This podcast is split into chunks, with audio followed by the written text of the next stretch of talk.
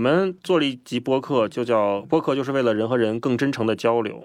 嗯，我我看到那期，对对对，我觉得更真诚，这个是播客这个媒介特有的。很多人问我说，那别的媒介就不真诚吗？我说也真诚，但是播客更真诚，就是因为就像达叔你刚才说的，就是你感觉大家都是很天真，或者是略带天真的那种真诚，希望这个东西好啊。那我是。觉得这我非常同意你的观点。对，因为我是怎么感受到的呢？就是我发现，其实那天在场的现场相互不认识的这个呃伙伴之间，其实好像是可以很轻松的去进行一些，其实大家很开放式的，然后包括甚至是一些比较深度的交流。嗯，我觉得都还蛮容易的，在那个场合下。所以我想，这个应该是播客带来的不一样的这种场域跟氛围的那个感觉。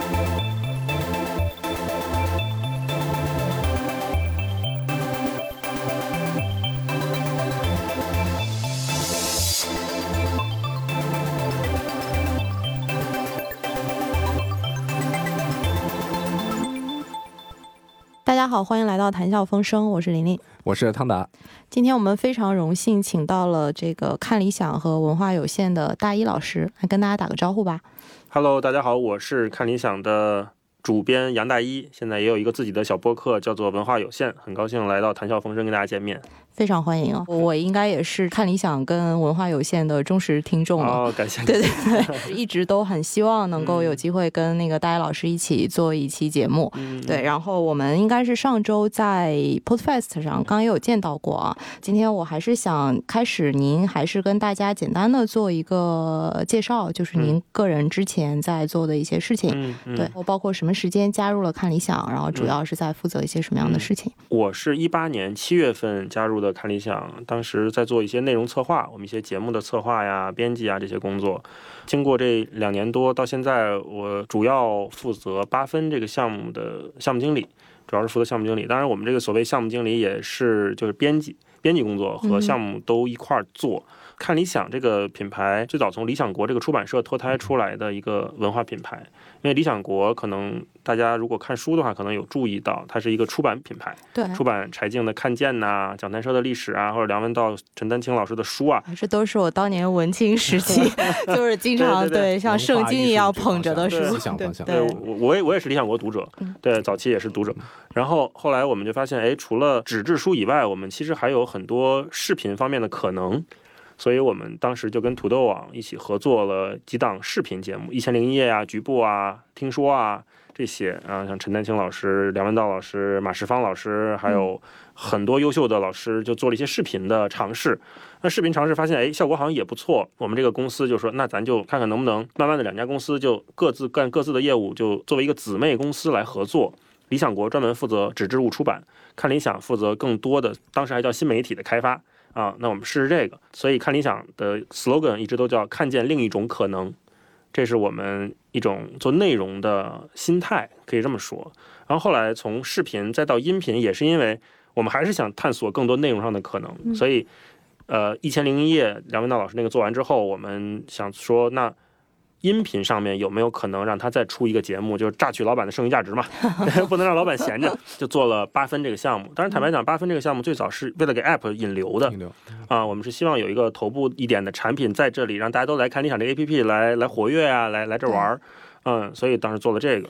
哎，我记得我其实很早之前，我有一档特别喜欢的节目，就是这个道长的，应该是个电视节目，叫《开卷八分钟》啊。对对对。然后我在想说，哎，这个八分的这个啊标题和当时是不是有某些程度的传承，或者是这这个是怎么一个思考的？有一点，有一点，你这个观察特别准确。我们当时《开卷八分钟》是梁文道在凤凰卫视做的很长年的一个读书节目嘛，《一千零一夜》，因为这个是一个视频项目，跟八分。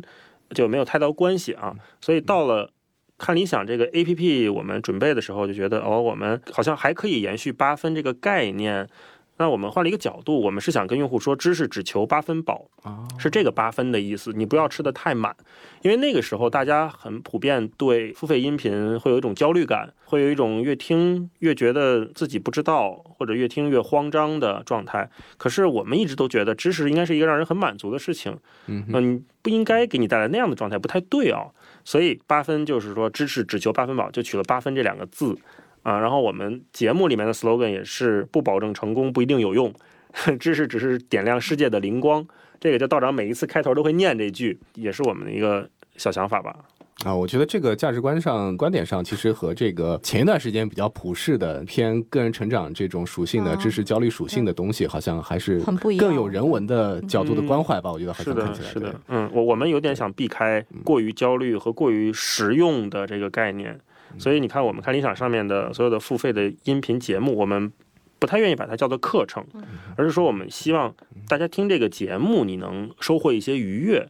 获得一点点满足，不要太着急。我觉得这个特别有意思。就刚刚大一老师提到这个看理想的 slogan，看见另一种可能。嗯，就是刚才说到的，可能是从纸媒到这个视频，就是不同媒介的变迁。那是不是在从精神消费、精神需求的这个角度，它也会承载着一种？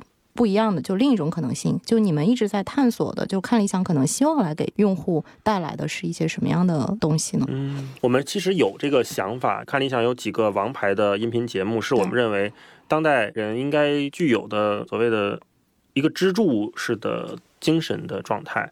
就比如说，我们有一个从中国出发的全球史，就是大家应该有一种从全球放眼世界的眼光来看，那个是我们和葛兆光老师联合做的一个，嗯。付费节目，那个节目是梁文道和葛兆光两个人联合策划，然后他们会每一集都亲自来审稿、编辑，然后再去录这么一个全球史。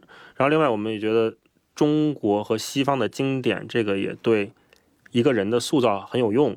所以中西方经典，我们也是一个非常支柱型的一个节目。中国经典这边就是请杨照老师来讲，然后西方经典是请徐奔老师来讲中西方经典。然后另外就是中国历史。刚才我们说全球史嘛，中国历史这个角度，我们刚刚推出的是讲坛社的中国史的音频版。因为讲坛社中国史你们应该都看过，就是理想国一个非常王牌的销售的长红书，那个我们跟讲坛社哇磨了很久，因为日本同事做工作非常仔细，就是你改动多少，他们都要仔细看，而且为什么这么改，把那个书做成音频化，并不是单纯的讲它或者念它，而是真的重新做了一遍。那个中国历史也是我们的一个支柱，然后还有一个。很重要的支柱就是哲学思考。哲学思考，我们就跟复旦大学的徐英锦老师做了哲学的两个大节目，也是在我们这边非常受欢迎。所以这几个应该算是刚才回答你那个问题，就是我们认为是一个当代人一个精神体系一个支柱型的东西。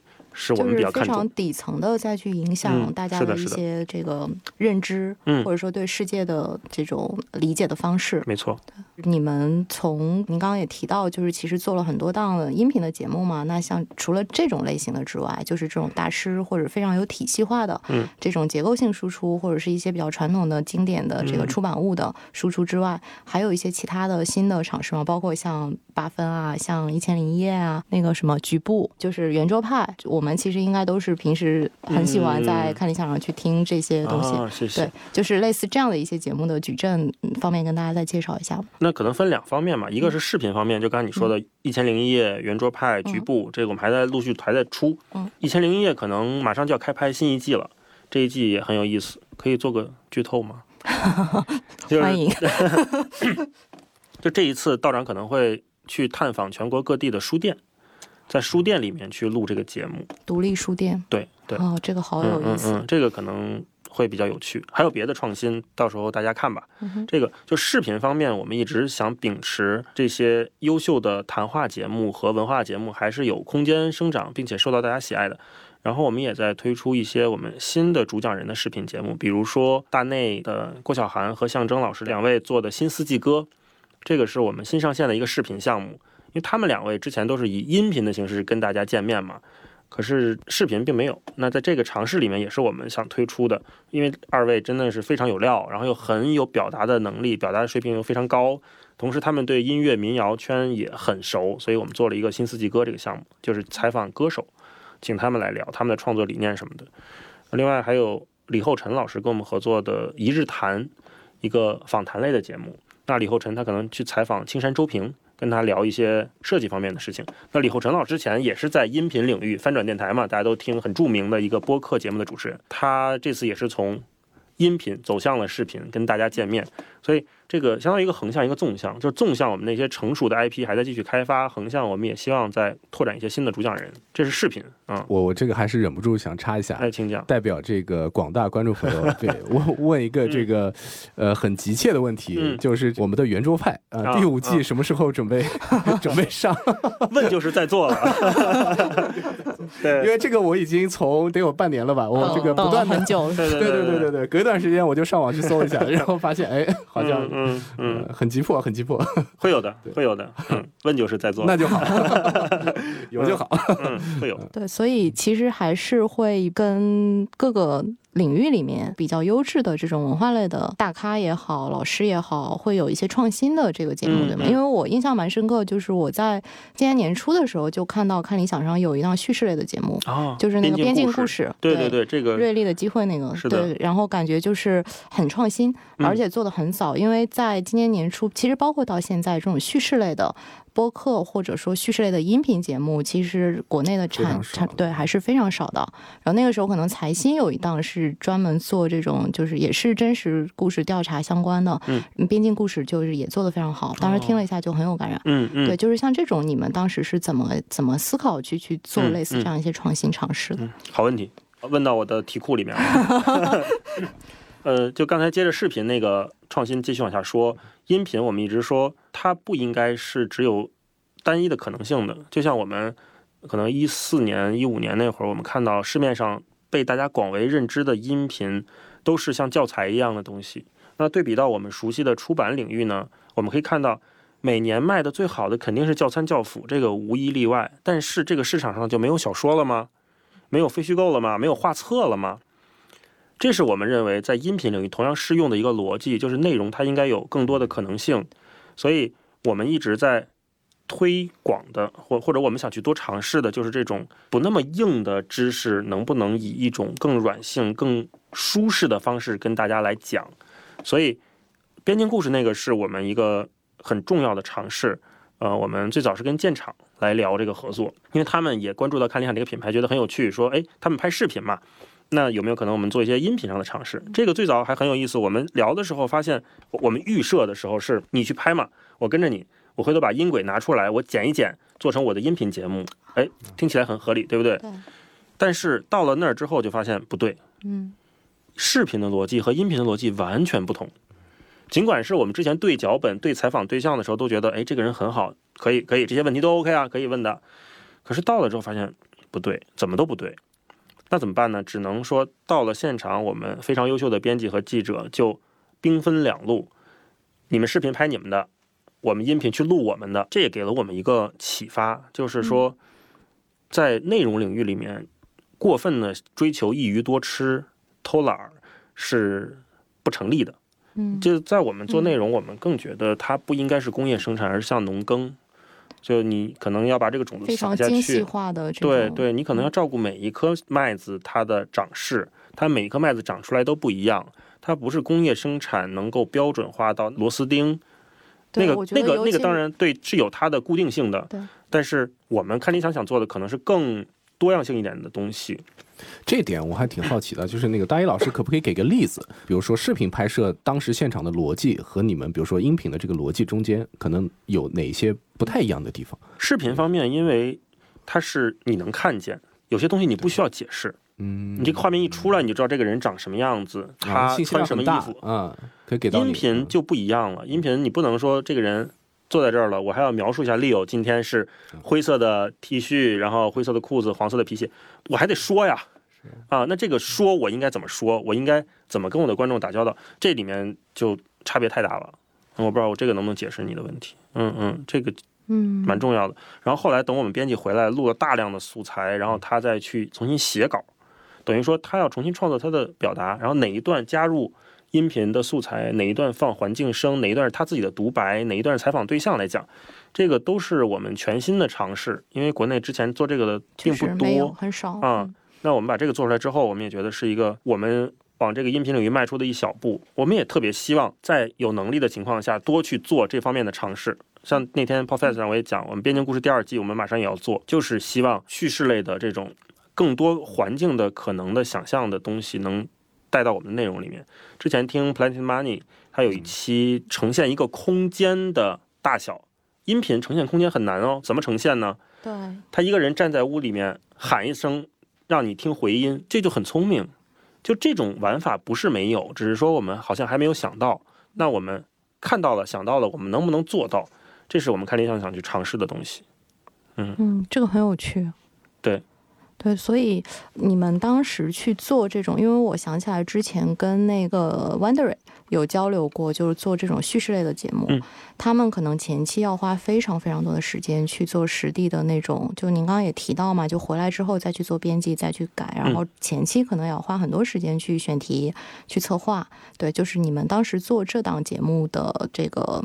整个的这个过程，嗯，就是方便跟我们听众也大概去科普一下吗？心路历程，对这个，哎呦，很难讲。呃，我们可能策划了得有半年多吧，从一开始聊合作到去录，再到出来，很痛苦，很痛苦。我们那个编辑也是我们另外一个主编，非常优秀，他非常抓狂这件事情。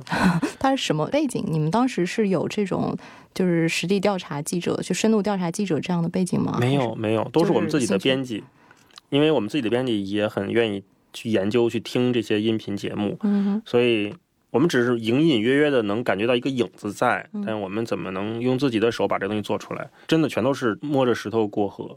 嗯，所以这个也有视频的节目是吧？现场有一个视频，对，有一个 OK，嗯嗯，然后体现就是最终呈现出来的那个状态会非常不一样非常不一样，你很难想象这是一次做出来的两个产品。对音频的想象力真的想象空间太大了，一个主播在跟你讲一个事情，你听到的和你看到的那维度不一样。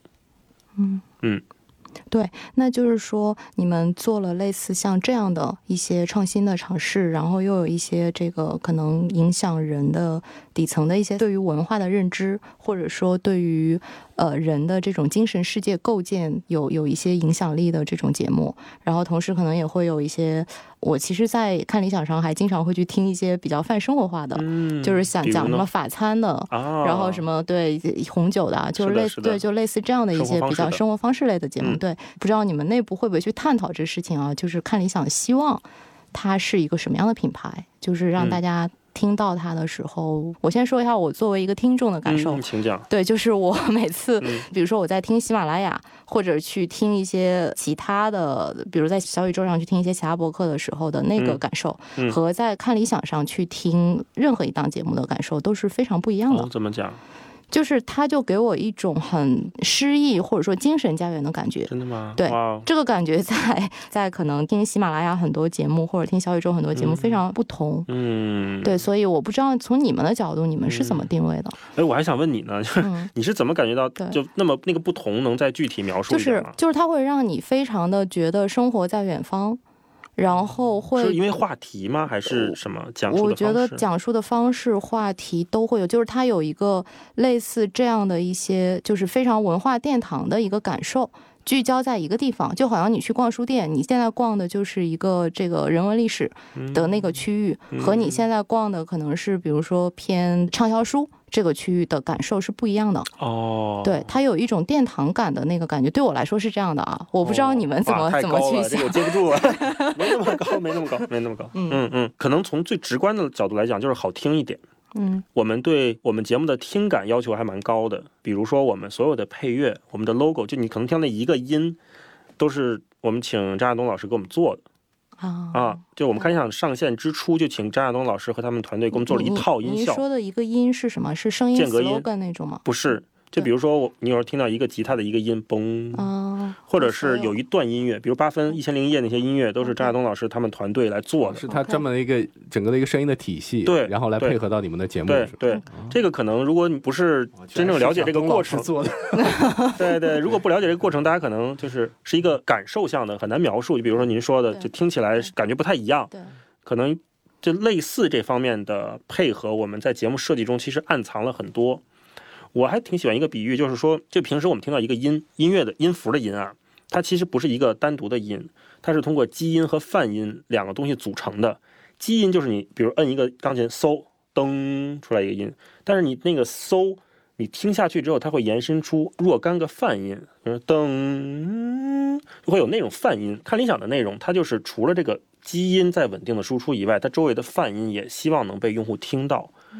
这个对比到其他的音频内容，比如说你可能听说感觉不太一样，有可能他们太过注重于基因的开发，嗯，他们的基因太密了，没有泛音让大家去产生涟漪和这种共振，共振的荡漾感。嗯，我们是希望看理想的内容，它能呈现出来更多维度的音频上的感觉，而不是说你单纯听到主讲人跟你说了哪几个观点。这是我们想做的。就比如说，我们最近刚上线一档我个人非常喜欢的节目，叫《作家酒馆》，是请上海的作家云野退老师来给我们讲二十世纪伟大作家和他们的人生困惑。这个标题听起来可能你觉得，哎，心灵鸡汤哦，是不是？但其实不是，这就是一个刚才我说那种特别包含泛音的一个节目。我在做那个节目之前，我还蛮忐忑的，我会担心说。哎呀，没有什么干货啊，没有什么写作技巧，没有什么历史生平，用户会不会买账？不买账，那这就打水漂嘛。可是上线之后反响非常好，完全超出了我们的预期。本身预期很低，然后它比正常的节目销售水平还好。嗯哼，这就让我们对我们的用户产生了莫大的感激和信心，就是相信他们。我觉得这个音频领域也是在进步的，就是在初期，大家可能我真的需要你给我一个知识密度，因为大家之前都听歌，都听传统广播电台。这些东西它的信息量极低，当有一个信息量极高的，比如说我们说可能是某个课程的时候，大家会觉得哇不一样哦。可是现在我觉得它有一个回潮，就是说我在听那么多东西，我真的消化不了，吸收多少对吧？对，那个新鲜劲儿过了之后，就像您说的，消化不了，新鲜劲儿过了之后，我能不能听点稍微能再折中的东西？就那天我在分享的时候，我也讲说音乐。和知识付费，还有相声广播剧，这个是之前占据我们耳机里面大量内容的媒介。对，现在为什么播客能起来，就是因为播客融合了音乐的陪伴性、知识付费的信息密度和相声广播剧的轻松。它能把这三点的优势结合在一起，并且以一个很舒适的状态发送出来之后，大家就会觉得，哎，这个很舒服。你听播客不会觉得有压迫感。嗯，你也没有对支付费一样，我买了一个九十八的课，我要收获什么那种焦虑都没有。他那个预期完全不同。播客没有门槛儿，然后不用花钱，你听到一个比如百分之三十的内容密度，和你买了一个九十八的课，你听到百分之六十的内容密度，那个落差是完全不同的，你感觉上会不同。而且，比如你现在很多优质的播客，随机波动、跳岛 FM 这些谈文学、忽左忽右这些。他们一集的内容密度完全不输市面上大部分的支付费的内容，包括像《谈笑风生》这样的优质的节目，对吧？就你们问出来的问题，超越了大部分记者会问的那些很水的问题。为什么我不爱看杂志上面那些时尚访谈？那问不出东西。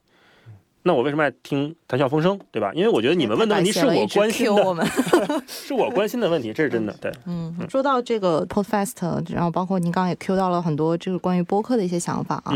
我不知道就是看理想在这个角度会是一个什么样的考虑，因为看理想当下定位确实全部都是音频的节目，音频节目为主吧？对，嗯，就是你们会希望，你们会认为你们是播客领域的一个头部的品牌吗？或者你们怎么看待在播客领域接下来看理想要做的事情？嗯嗯。播客领域的头部品牌，我们肯定不敢当。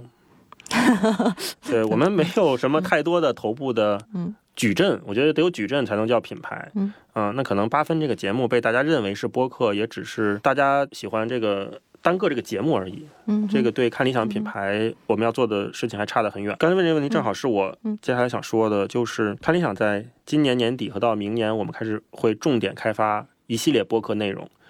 以八分为首，然后看理想电台、没理想编辑部、边境故事第二季、一百个职业告白第二季，还有一些全新的内容形式，我们都会拿出来做。嗯，我们认为播客这个，就像我刚才说的，播客这个优势啊，是原来这些媒体都不具备的。还有就是对于人的信息的输入，这个我觉得是一个升维的过程，维度升上去了之后，你就回不去了。就当你听了播客，你习惯了它的信息输入之后，你再去听歌，会有点，我个人会有点无法忍受它那个低效的信息。这是我觉得播客的优势。所以，我们接下来这一年，我们会在节目形式上做一些创新，然后在主讲人有一些可能你做一个付费内容就会有点不高不下的情况下，我们觉得，哎，在这个如果你拿到播客里面又是一个非常好的选题，这我们就会。以这种更适合的媒介去分发这个内容，媒介及内容嘛。所以看起来，其实像播客这种媒介形态，在看理想整个的这个内容的这个布局中，我理解应该还是算是非常重要的其中一个环节。当然，当然是吧。嗯嗯，所以未来的话，看理想可能是呃音频的节目内容，然后视频的节目内容，然后以及可能包含像公号的这种一部分的文字的内容。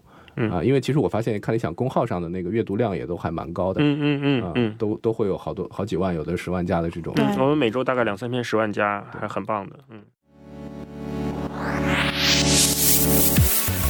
这里是谈笑风生电台，一个由喜马拉雅战略投资部发起的访谈类节目。我们每期节目会推荐一档播客，如果你也想被我们的听众收听到，请联系 investment at 喜马拉雅 .com。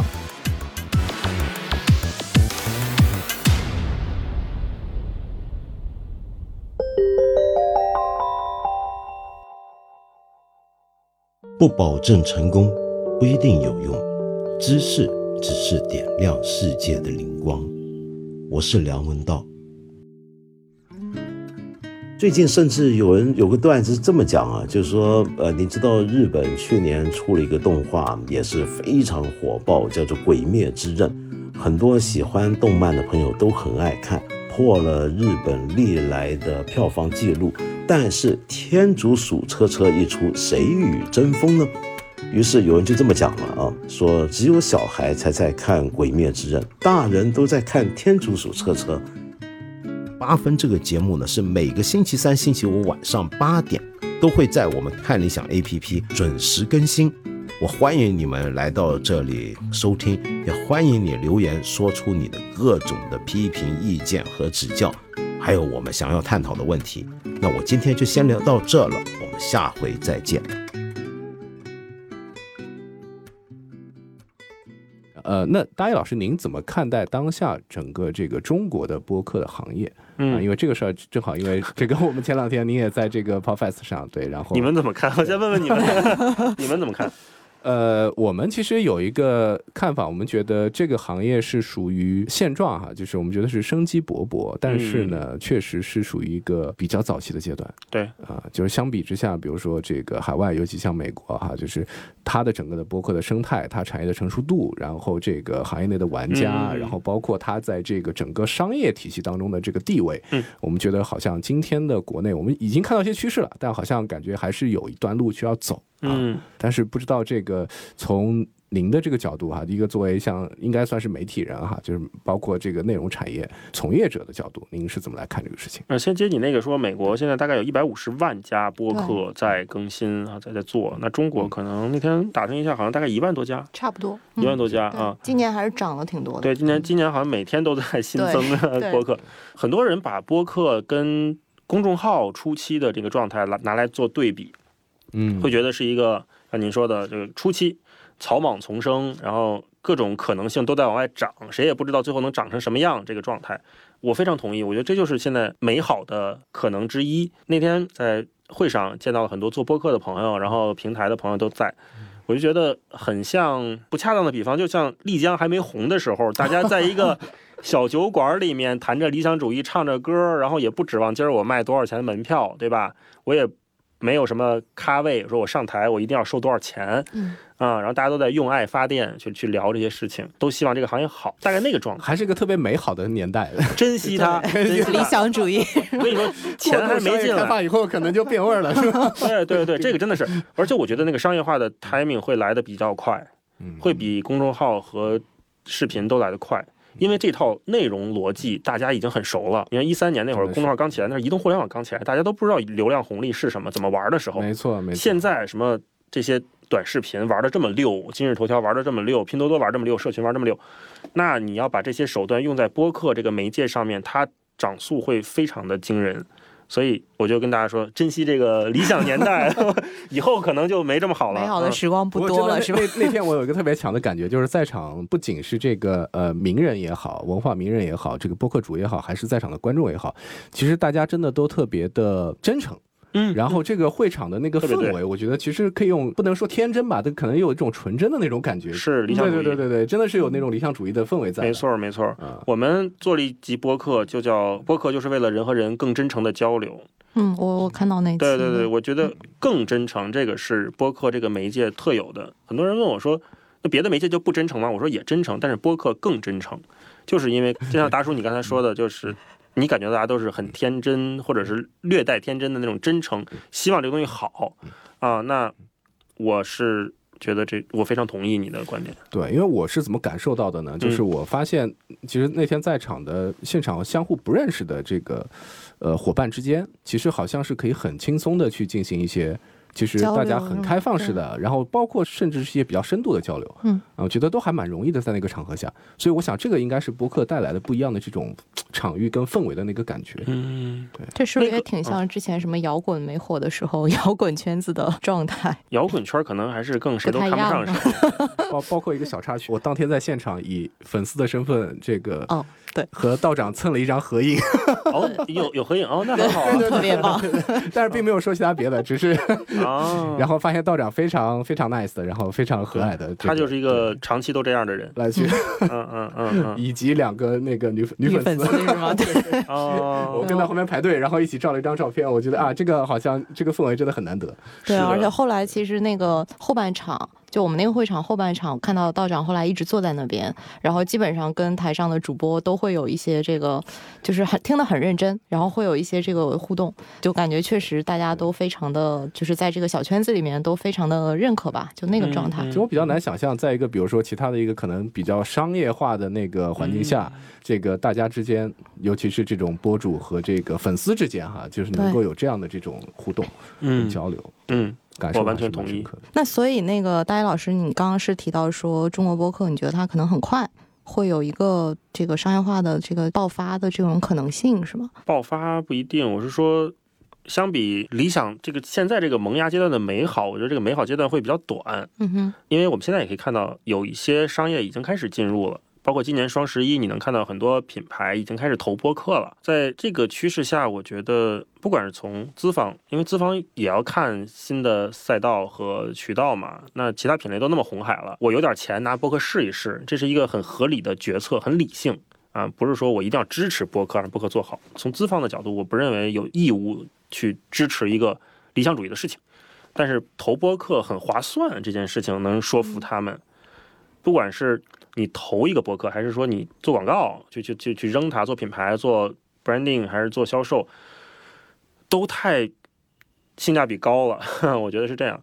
那从创作者来讲呢，创作者因为这么多年做播客的人很多，从反播，从糖蒜到现在这么长时间，其实创作者过得并没有太好，大家还蛮辛苦的，就是因为没有钱进来，大家没有机构进来去做这些事情。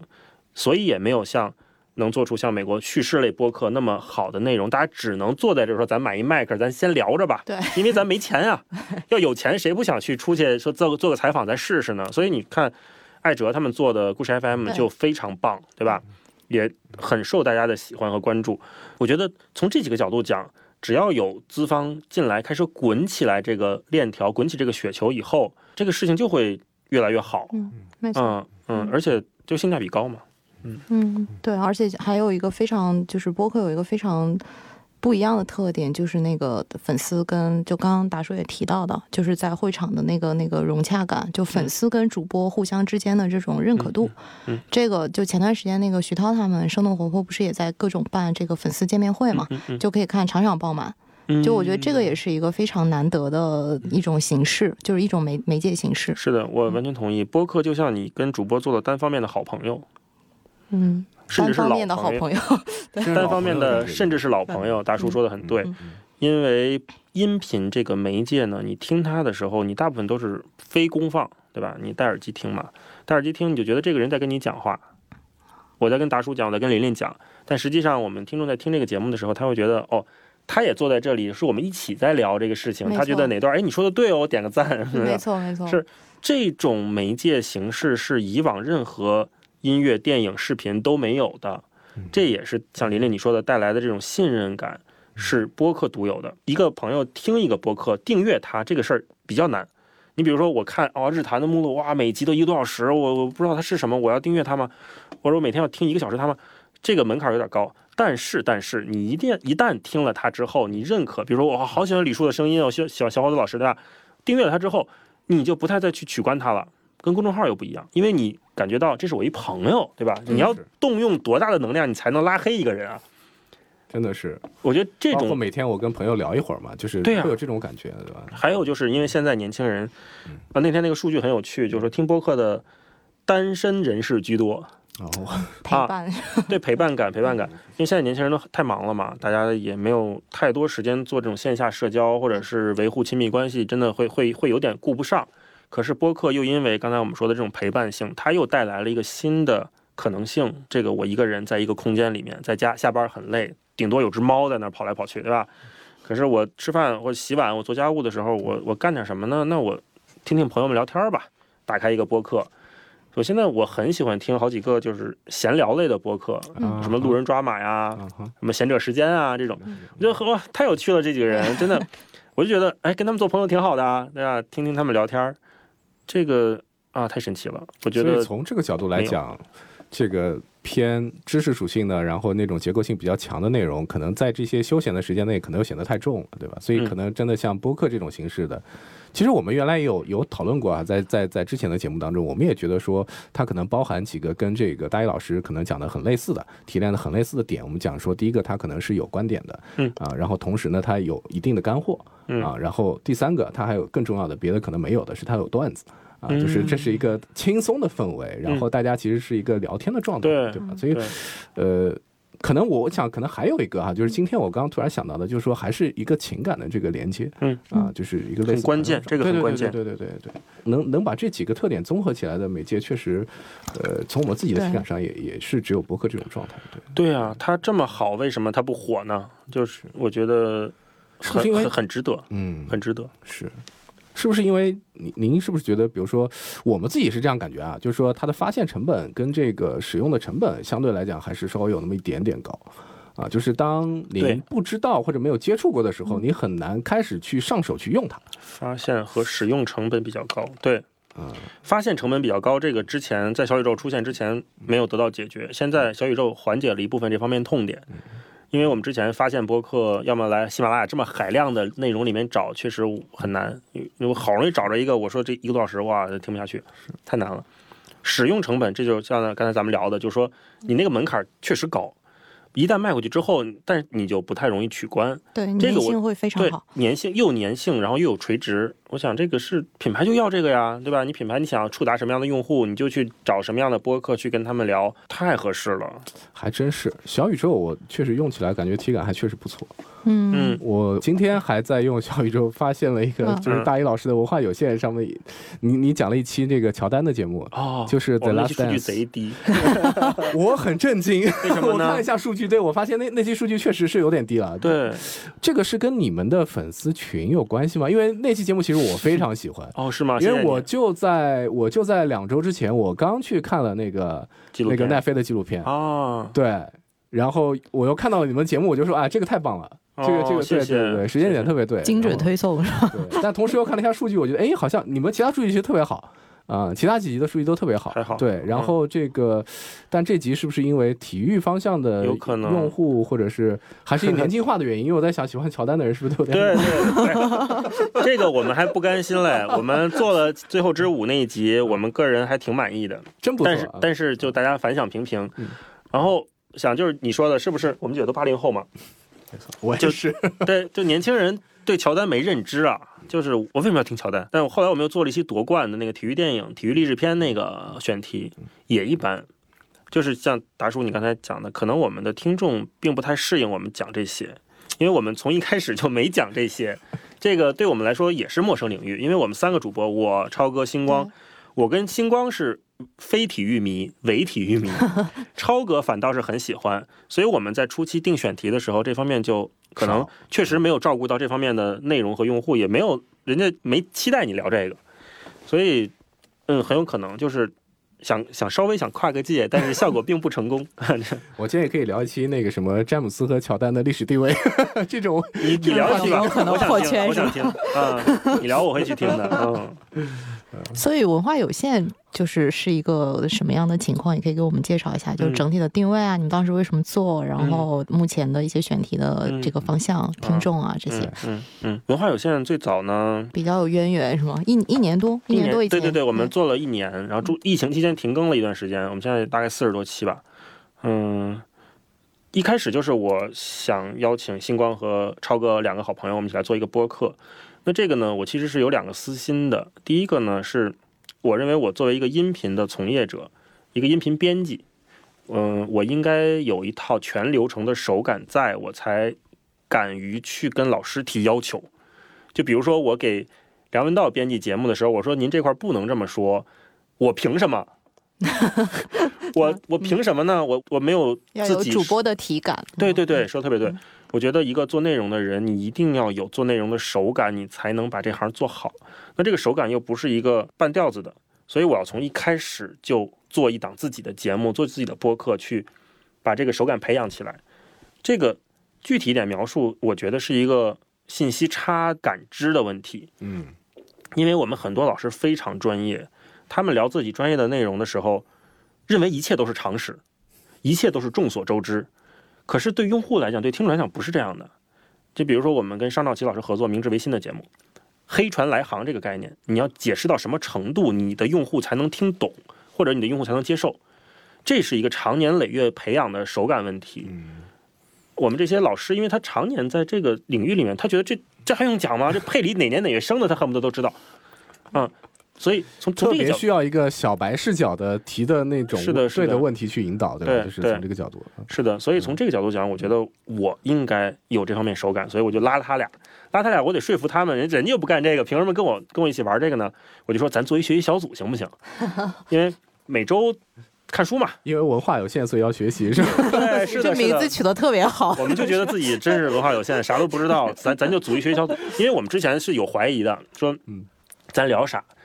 你聊一本书，你能聊过梁文道吗？你这不扯呢吗？不可能嘛？那你为啥还要聊？就很多人在做播客之前，他会有这个摇摆，说行业内那么多大咖了，那么多优秀设计师，我作为设计类播客谁听啊？我们就说，咱不给别人听，咱给自己做。咱仨人这周咱都读毛姆，读完之后，咱来自己聊聊各自的学习感受读。书会，对，读书会，本质是个学习小组，对啊，本质就是学习小组。然后我们聊的时候，如果边上路过一个谁，觉得哎你仨聊挺有意思的，我也特别欢迎您搬把椅子坐这儿，咱一块儿聊。我觉得这个场景是我们一直坚持的，所以我们每次做选题聊一个东西，我们是希望我们提出来都是真正三个人真正好奇的事情。我真不知道毛姆为什么那么热爱去热带的岛屿游泳。那星光可能他历史知识比较丰富，他说他在塔希提岛待过一段时间嘛。那你告诉我了，我就知道了。所以在这个过程中，我们三个是一个很好的弥补和互相促进。然后我们也觉得在这过程中，我们学习到了很多东西，别人的视角不一样。比如说，如果不跟超哥做那期乔丹的节目，我就永远不知道乔丹到底有多牛。我只知道他是一个文化符号。嗯嗯，这个是内容上的享受。那正好我们可能也运气比较好，赶上了很多平台帮助我们来推荐我们，包括喜马也经常给我们好位置，我特别感谢。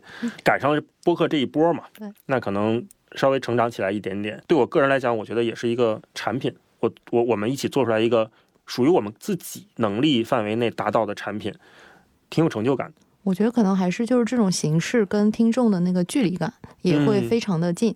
嗯，对，就是大家真的好像，比如说，如果我刚好也读过这本书，那肯定很想就是有一种参与感。对对对，是就是这种，或者我没读过，那你们在交流的这个过程中，可能会有一些这种刚刚说到的小白视角，然后我会觉得学到很多东西，然后很有意思。对对而且你对这东西本身没期待，对，你我你我不期待你们仨今儿一定给我来一知识体系，但是你给了我一点点增量，我就很开心了。嗯，像我们聊书特别有意思，我们聊唐诺阅读的故事那一本，我们上来就说老师不建议大家真正去读它，可能有点费劲。很多朋友听完我们这期说，哎呀，算了算了，不买了不买了，也没关系没关系，真的没关系。然后我们有时候可能聊另外一本，比如说聊《鳄鱼街》。聊舒尔兹，我们觉得哇，这写太好了。然后很多朋友就说啊，种草了，要去要去读，要去读。我觉得这就是我们真诚交流、跟大家分享的内容，会影响一些我们很开心。对这个太好了。我文化有限，这个我们觉得这个节目名称起的也特别好，对，感觉好像真实写照，说说出了好多小伙伴心中的这个话。就是说出了我们内心的我们心声。在办公室还在讨论这个事情。我们都觉得我们文化有限。觉得你们这都是战略风险投资部。我每我每次听你们那个 title，我觉得哇，太厉害了，我一定要跟人举办得太好了家多学习。我们申请加入这个学习小组。对对对。好啊，那太欢迎了。嗯嗯，那所以你们就是平时需要做大量的阅读是吗？就不管是看理想的这个，嗯还是做文化有限，就是平时的生活的状态，是不是很喜欢去找一些书来吸收？坦白讲，我们现在聊的这些书都是非常大众的读物。嗯，我个人平时因为工作需要，所以我是有阅读的习惯的。我在可能地铁上要看书，然后睡觉之前要看书，就跟吃饭一样，它它是一个不太去想的事情。那可能对他们俩来讲，就是没有跟工作那么强关联。我们确实是我们三个做功课也也也需要准备。有经常有朋友建议我们说，你们下一周聊啥？你能不能提前告诉我？我也看看是吧？对，我也去了解一下。我说真是做不到，因为我们还没确定呢，还没想好呢。我们经常也是做功课，要要努努力的努力。嗯，对，这个其实还蛮有体感的，就是。我们也是因为说关注到这方向，然后也是想要有一个体感，所以才做了。对，其实出发点特别对，很像，能 get 到那个英雄所见略同，对，很好。那你们做这个过程中，对自己的工作有什么提升吗？然后就是觉得很直观的感受就是文化有限。哎呀，你们太客气了。我们其中其实有专门做了一期中期的复盘，是在我们大概录到十几期节目的时候，然后中间我们就在想说，哎呀，之前好像。突然就觉得好傻，不会啊！但虽然很傻，其实每一集就每一期，可能我相信，包括这期录完以后，其实我们自己脑海里都会浮现出很多的说，哎啊，这个地方好像就是你会有一个真正做这个播客人的这个体感，对啊，就像就像大一老师讲的，你你你开始整个去进入这个环节的时候，嗯，你在这里你就会有很多的体会，比如说，哎，刚才我这个问题应该这么问，然后刚才那个顺序或者逻辑应该是那样去引导，对吧？就是哇，你们反思好多啊，我们都没有反思到这样这个程度。到这天赋天赋有限，对对对，所以呃，我们觉得，当然一个是说，基于我们对这个内容的品类、对音频的行业本身有更深刻的了解，然后同时其实也让我们对于这个呃做播客这个职业本身。呃，在这个方向上，其实给了我们很多启发。就是我们从原来一个听众啊，因为我看到这个想起呃，在 Podfest 上还有一位嘉宾分享过，说他有一个发现的一个趋势，嗯，就是说在好像是在小宇宙上说最快的这个从听众转变成播主的时间，好像只有三个月。啊，然后我们就在想说，哎，这个好像跟我们的那个经历也会有点点类似，嗯，啊，就是会发现说，我们真正能站到一个 一个制作人的那个角度去去思考一些问题，嗯，然后这个角度的历程，我们觉得还挺有趣的，就是真的，嗯，有趣，明白明白，嗯，对，很有意思，对，那那您相当于是就是主播，然后包括呃可能选题编辑，然后包括后期，我不知道您是不是都有做过，都有。对，那您就是目前对于就是做播客整个这种不同身份会有一些什么样的体会？那最开心还是录的时候了，就 剪辑的时候就想死了。我刚才达叔说到中期复盘，我们中期复过一次盘，因为早期大部分节目是我来剪，剪的我就贼痛苦，我就这两个人说话，妈嘴太碎了。因为我嘴也碎，我也有口头语。我们的小伙伴表示非常同意，对，非常理解。你不剪自己的节目，你不知道你自己说话有多费劲。哎，对不起，对不起，对不起，一定要向我们的剪辑人员致敬。我跟你讲，致敬，致敬。对。我后来我就说，我提议咱仨轮流剪，轮流剪之后出现一个特别有意思的事情，就是每一集录之前，前一周剪节目的人都会跟另外两个人提要求，就会特别上心这事儿。对，因为之前我可能因为我想说他们俩对这个 audition 不熟嘛，然后我说那我来剪，可能效率高一点，快一点。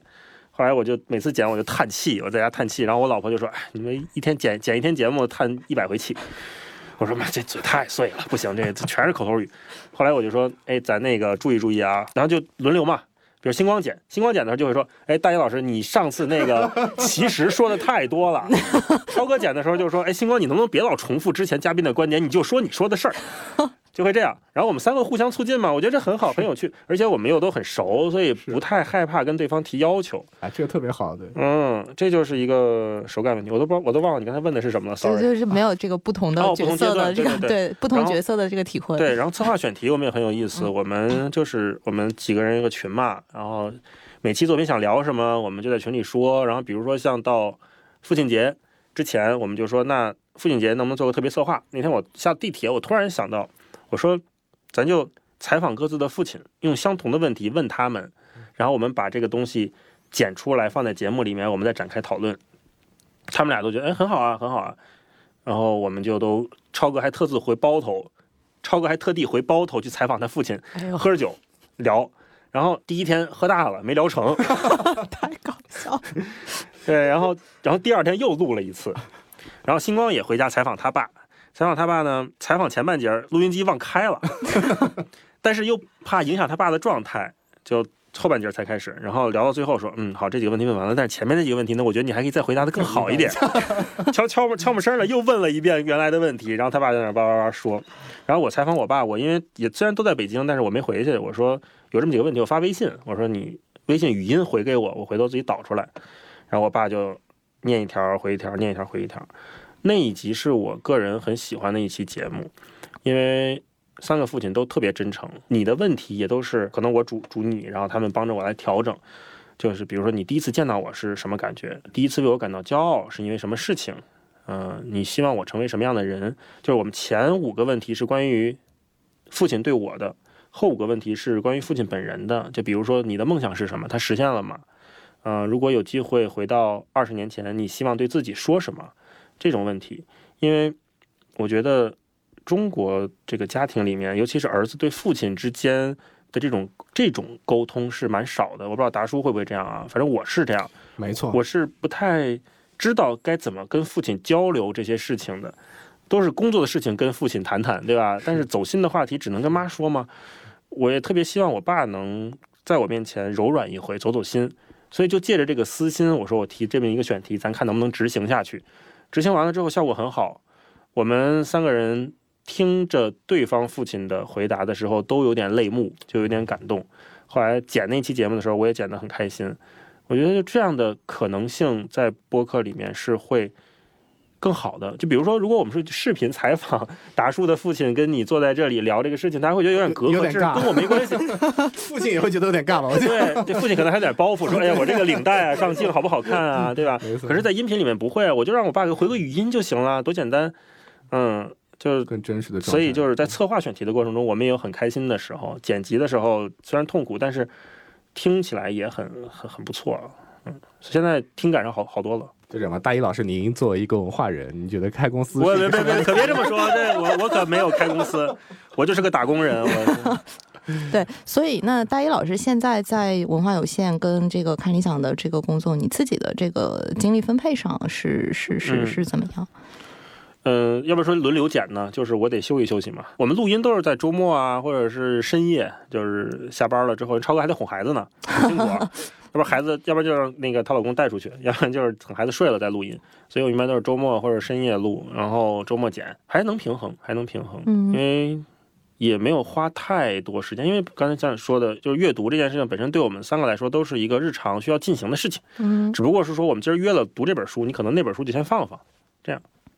明白。那在看理想，我们知道这个也是道长当下他应该自己相对还比较重视的一块一块一块他的工作吧。对对对，就是不知道您跟他合作起来是一个什么样的感受。然后他又作为这个国人心目中这么知名的一个文化符号，对文化人，对，那他当下在运营一个公司是一个什么样的这个状态？我跟他合作的感受啊。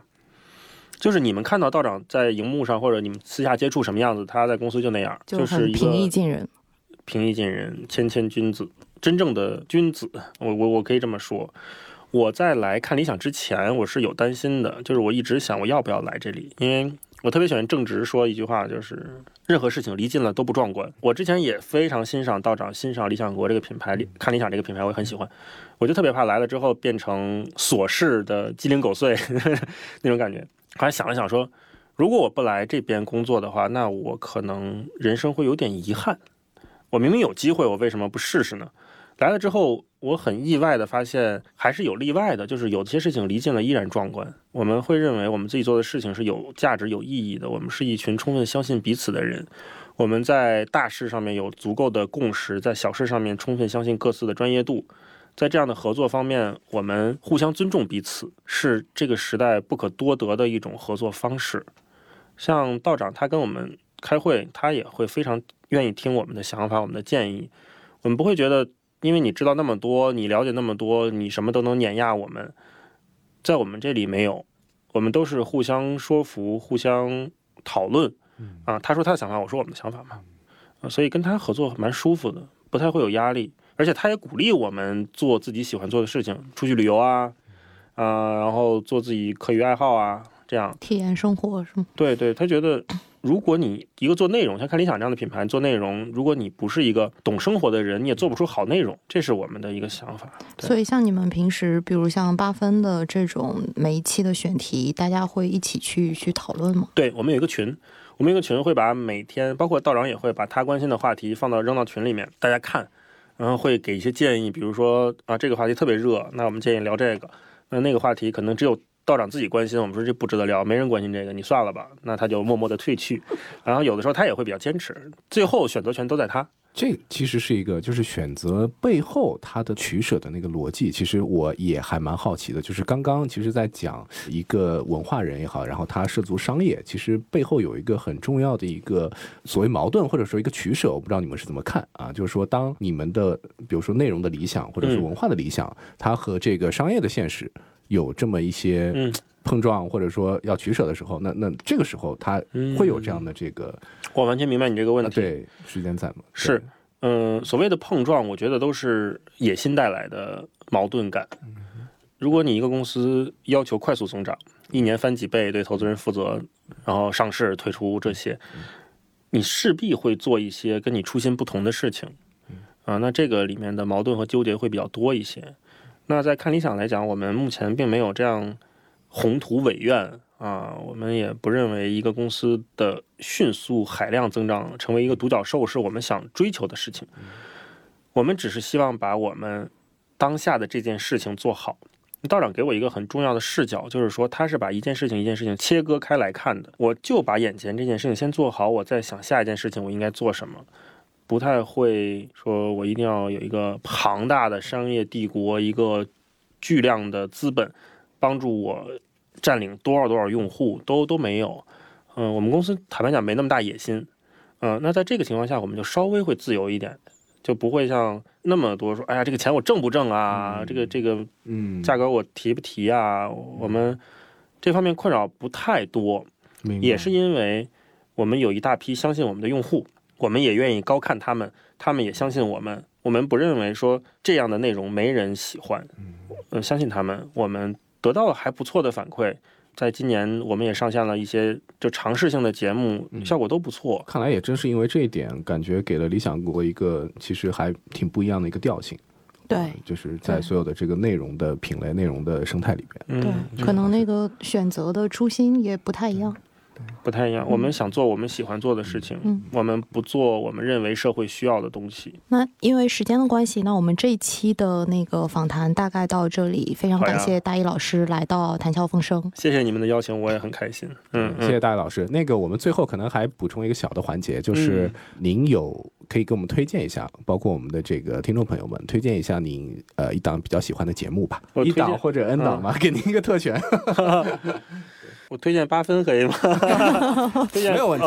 我我们八分第二季已经结束了，然后第三季十一月怎么也能上线了。我们本来说跟大家十月见面的，但是因为一些事情耽搁了。嗯，我们十一月肯定会见面的，到时候跟大家见吧。嗯，还会有一些新的尝试和改版，就是节目形态上的不同，大家期待一下。